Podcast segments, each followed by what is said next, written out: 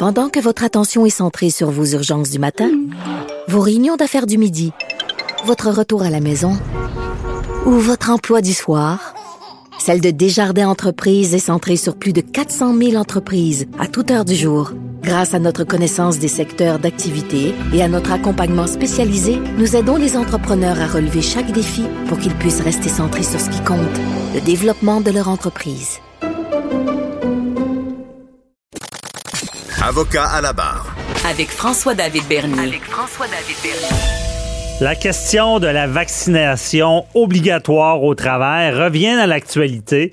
On en parle assez souvent parce que ça évolue, on le sait, avec toute la campagne de vaccination qui va bien. Mais la question qui revient toujours, est-ce que votre employeur peut vous forcer à être vacciné? Bon on se rend compte là, que ça évolue et euh, que oui, euh, euh, certaines personnes peuvent être forcées d'être vaccinées pour travailler. Le 9 avril, il y a eu un arrêté ministériel qui imposerait aux salariés de la santé de fournir une preuve de vaccination. Bon, on s'en laisse des employés de la santé. On peut comprendre la logique en arrière de tout ça. Est-ce que, est-ce que ça va aller plus loin? On en parle avec Maître Sophie Mongeon qui est avec nous. Bonjour. Bonjour.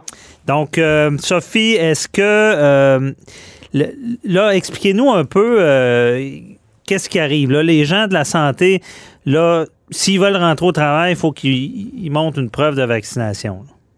Oui, effectivement. on part avec le principe qu'au départ, quand la vaccination a été mise de l'avant, puis on avait enfin un vaccin, la question était est-ce qu'on peut être forcé à être vacciné? Et à ce moment-là, la réponse était assez claire c'était non. Euh, c'est un droit qui est protégé par la charte, c'est un droit qui est protégé par le code civil. C'est très intrusif sur une personne, donc on peut pas forcer personne à se soumettre à un soin. Et la vaccination, c'est considéré être un soin. Mhm. Donc la réponse au départ est non.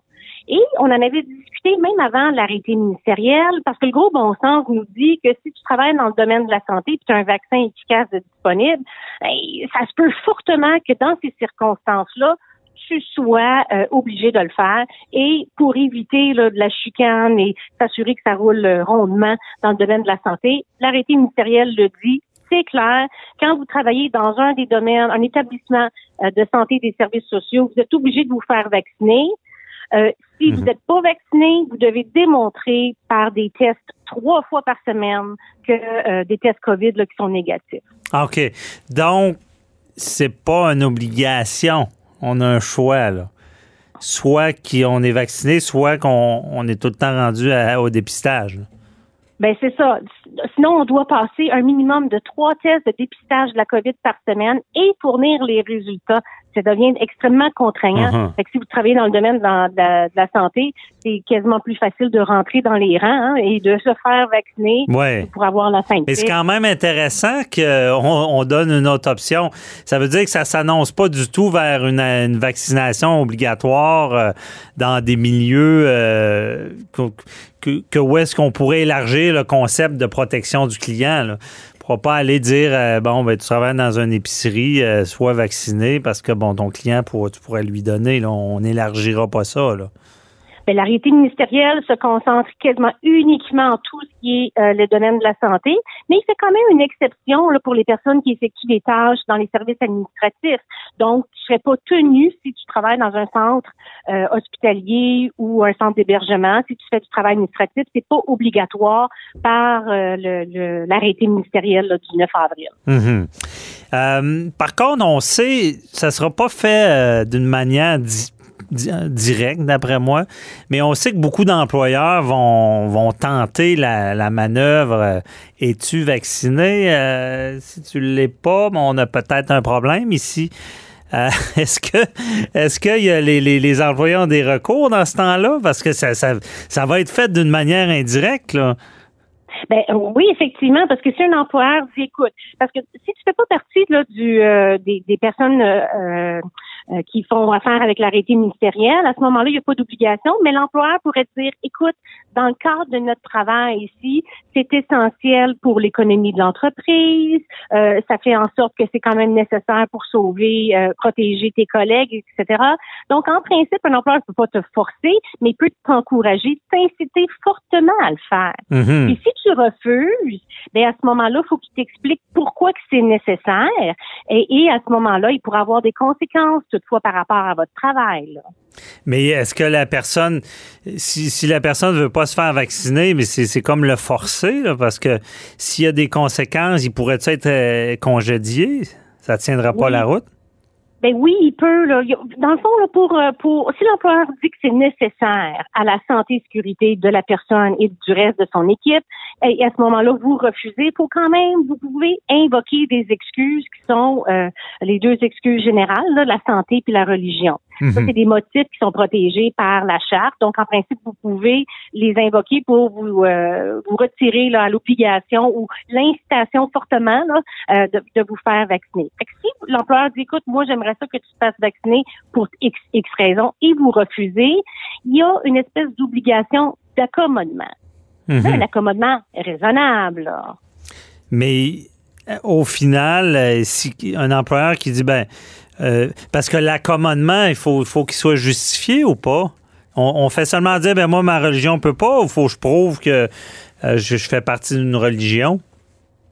Ben, ah, c'est une, excellente question, mais dernier, tu sais, je, je pense qu'on est au balbutiement de tout ça. on spécule, c'est de sûr. qui. Mais tu sais, c'est sûr, je pense que tout est discutable. Mais si effectivement, on, on sait qu'il y a des, des certaines religions qui en, qui ne veulent pas les transfusions sanguines, etc., qui est un, quand même un droit protégé par la charte. Donc, si c'est vraiment à l'encontre de vos valeurs et vos mœurs euh, bien installées, vous pouvez refuser. Mais là, Mhm. l'employeur peut dire, ben, écoute, moi, j'ai pas de place pour toi dans mon entreprise. Que tu me demandes, c'est une contrainte excessive. Donc, je peux te suspendre euh, te congédie possiblement, euh, ou il y, a une, il y a une façon d'arriver à un, un- une bonne façon de dire tout simplement, ben on n'est pas capable de t'accommoder, donc on va faire une mise à pied temporaire. Hmm. Mais dans le fond, ça revient à forcer les employés à être vaccinés. Si tu perds ta job, si t'es pas vacciné, c'est être forcé à être vacciné. Un peu, mais je pense que plutôt on va passer par le, le gros bon sens qui est l'accommodement, numéro un.